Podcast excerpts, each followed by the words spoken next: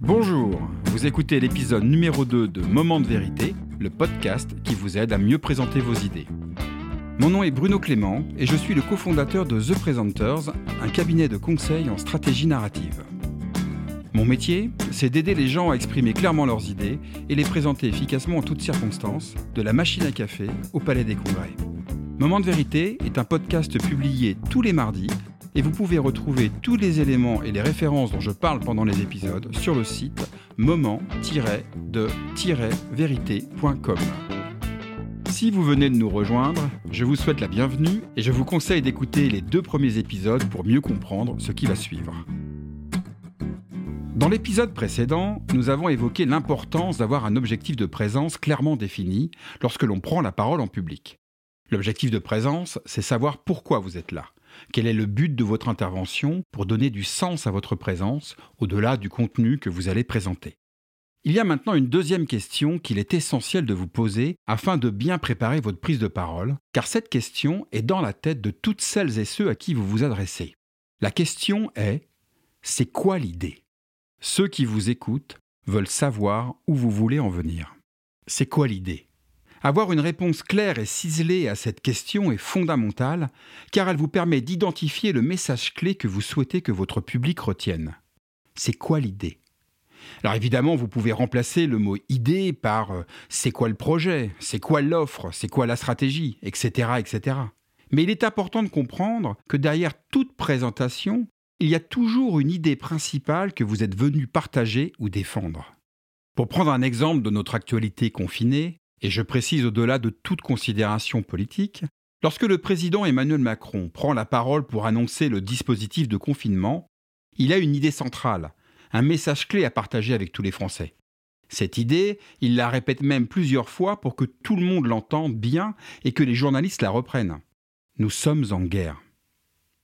Évidemment, c'est une analogie, nous ne sommes pas vraiment en guerre, et c'est plutôt une bonne chose. En revanche, l'image est forte, et l'idée centrale est puissante, car elle sert son objectif de présence. Mobiliser les Français sur la nécessité absolue de respecter collectivement de nouvelles règles face à un danger de mort qui peut toucher toute la population. Et toute la rhétorique de son discours est construite pour servir cette idée centrale. Nous sommes en guerre. C'est quoi l'idée? Cette question, nous la posons à l'ensemble de nos clients lorsque nous animons des ateliers de stratégie narrative. Et il est indispensable pour nous d'avoir une réponse la plus claire et concise possible parce que cette idée va devenir l'épicentre de l'histoire qu'ils vont raconter. Nous reviendrons plus en détail dans les prochains épisodes sur la manière de formuler votre idée pour qu'elle ait le plus d'impact possible et qu'elle reste durablement dans les mémoires. Mais il y a déjà une technique simple que vous pouvez appliquer et que j'aimerais partager avec vous.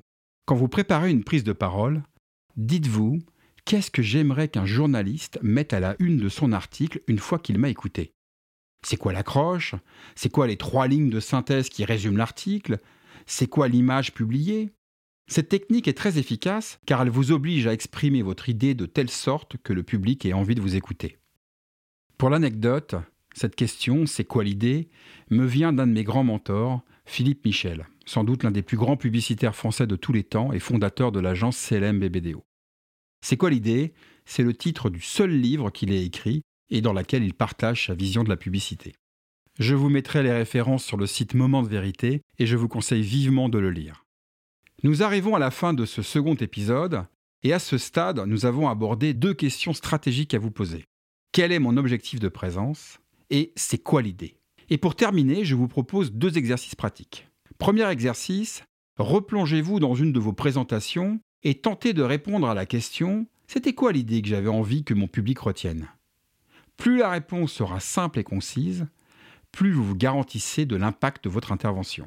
Second exercice, la prochaine fois que vous écoutez une prise de parole, et elles sont nombreuses en ce moment, posez-vous la même question. C'est quoi l'idée? Quel est le message clé que l'orateur est venu partager? Et profitez-en aussi pour identifier son véritable objectif de présence. Pourquoi il prend la parole? Alors j'ai conscience que répondre à la question c'est quoi l'idée est un exercice qui peut paraître compliqué. Mais il est indispensable, car il vous oblige à simplifier l'expression de vos idées pour en amplifier l'impact. Merci d'avoir écouté ce second épisode de Moment de vérité.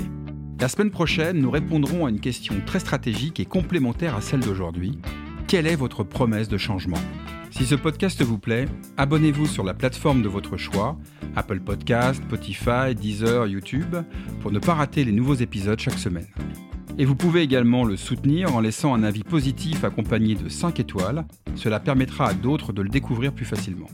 Je vous dis à très bientôt sur Moment de vérité, le podcast qui vous aide à mieux présenter vos idées.